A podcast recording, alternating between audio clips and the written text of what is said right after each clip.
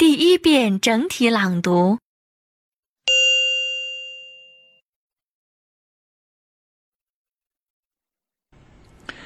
The Indian cabinet has approved its biggest economic reform in years, the opening up of the country's vast retail market to foreign supermarkets.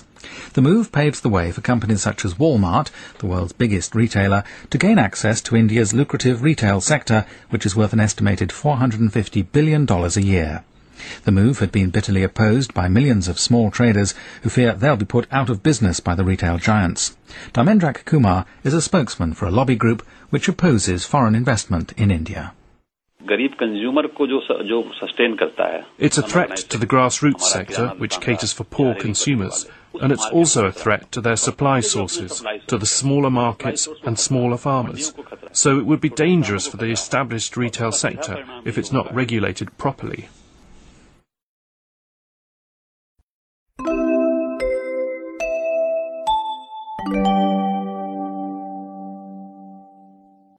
二遍分解式朗读。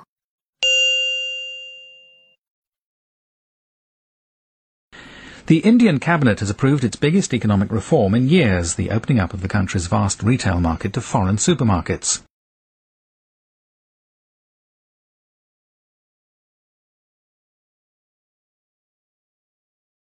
The move paves the way for companies such as Walmart,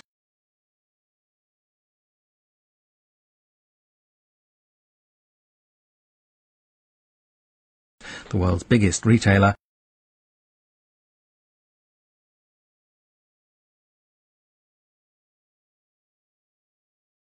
to gain access to India's lucrative retail sector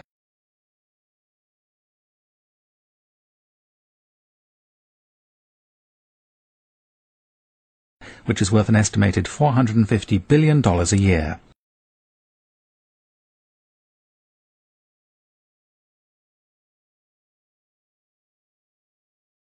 The move had been bitterly opposed by millions of small traders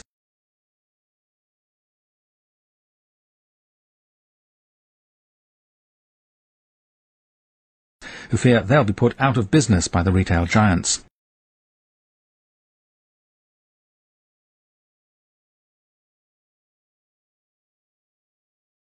Dharmendra Kumar is a spokesman for a lobby group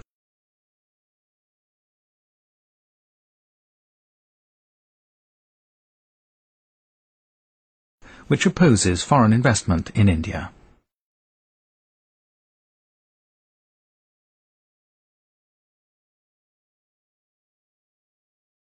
गरीब consumer को जो जो sustain करता है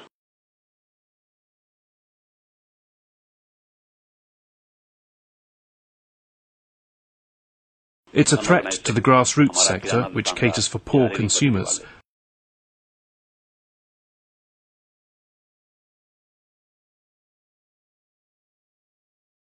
and it's also a threat.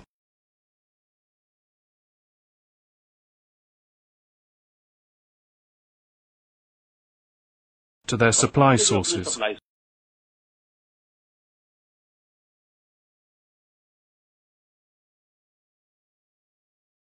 to the smaller markets and smaller farmers.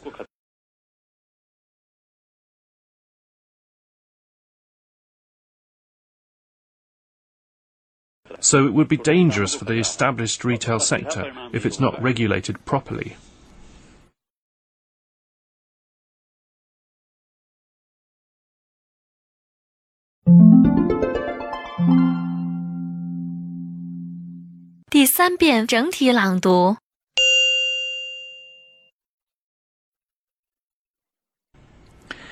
The Indian cabinet has approved its biggest economic reform in years, the opening up of the country's vast retail market to foreign supermarkets.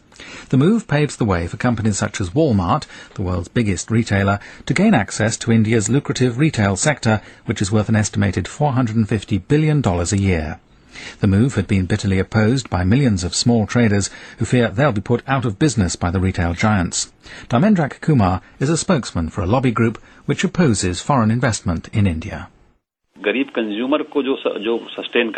It's a threat to the grassroots sector, which caters for poor consumers, and it's also a threat to their supply sources, to the smaller markets and smaller farmers. So it would be dangerous for the established retail sector if it's not regulated properly.